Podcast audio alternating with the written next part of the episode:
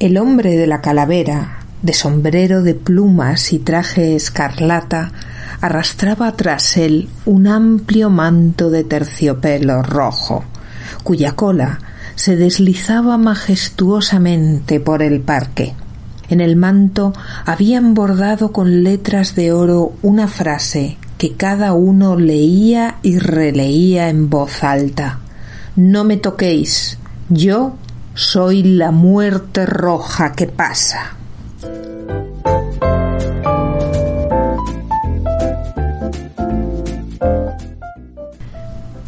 La versión literaria vio la luz entre los años 1909 y 1910.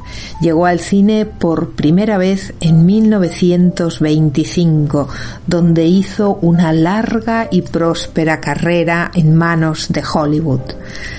Llegó a Broadway en 1984, bajo la astuta batuta de Lloyd Webber y en 2004 Joel Schumacher dirigió la versión de la ópera que Lloyd Webber había estrenado con un clamoroso éxito en 1984 en Broadway. Bienvenidos, yo soy Pepa Yausas y esto es Las Musas no avisan.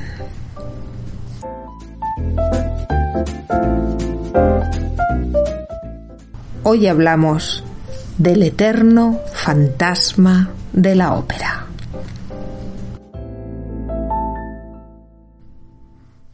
Como siempre, recordaros que para escuchar estos podcasts es mejor que hayáis visto la película antes, porque os vais a encontrar con muchos spoilers inesperados y si queréis disfrutar además con toda la intensidad que se merece este podcast de todo lo que os voy a contar, lo mejor es que hayáis visto la película y si es posible la tengáis fresca.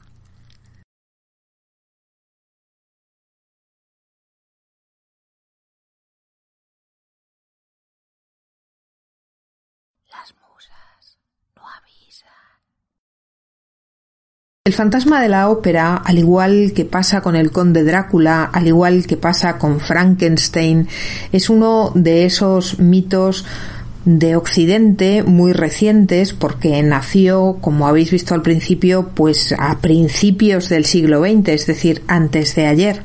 Sin embargo, es uno de esos personajes que ha conquistado los corazones de todo el mundo desde los más humildes corazones a los más letrados, desde las mentes más románticas a las más racionales, todo el mundo ha oído alguna vez hablar del fantasma de la ópera.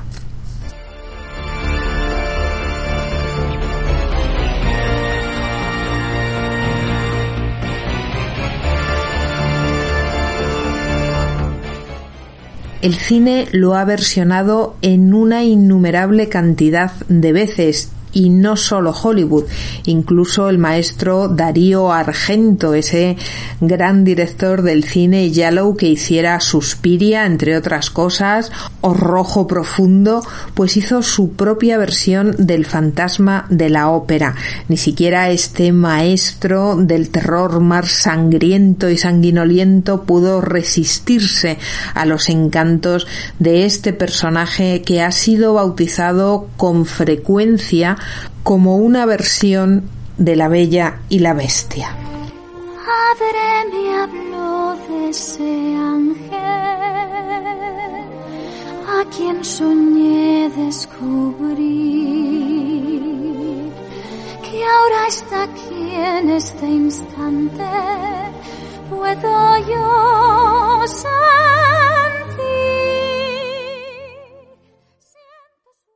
Pero el fantasma de la ópera no tiene nada que ver con este viejo mito de la bella y la bestia que se remonta a unos cuantos siglos antes de la aparición de Drácula, de Frankenstein o de este fantasma operístico del que voy a hablaros hoy.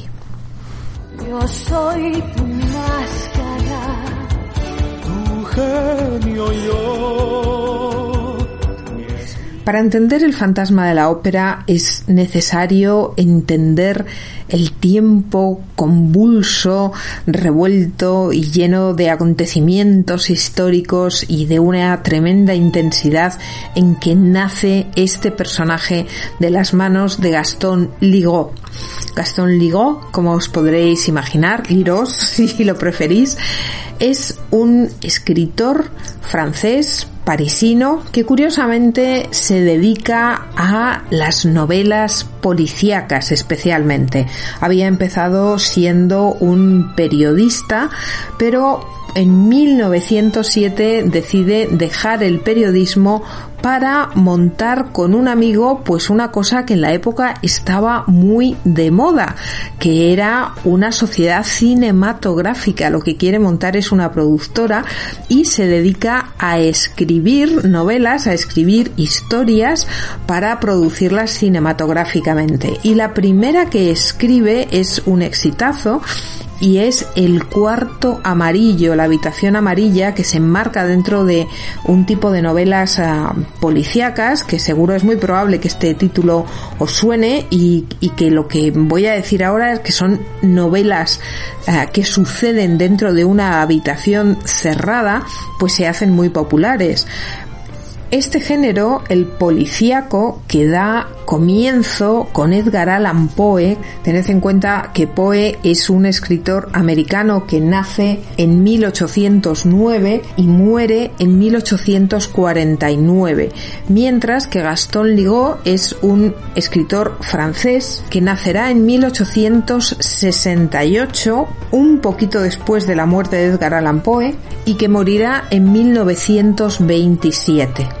Digamos que Gaston Ligot podría ser el Conan Doyle francés. Son más o menos coetáneos, Conan Doyle nace en 1839 y La Parca vendrá a buscarle en 1930, tres años.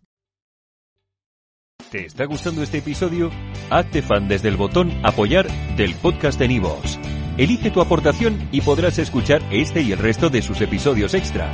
Además, ayudarás a su productor a seguir creando contenido con la misma pasión y dedicación.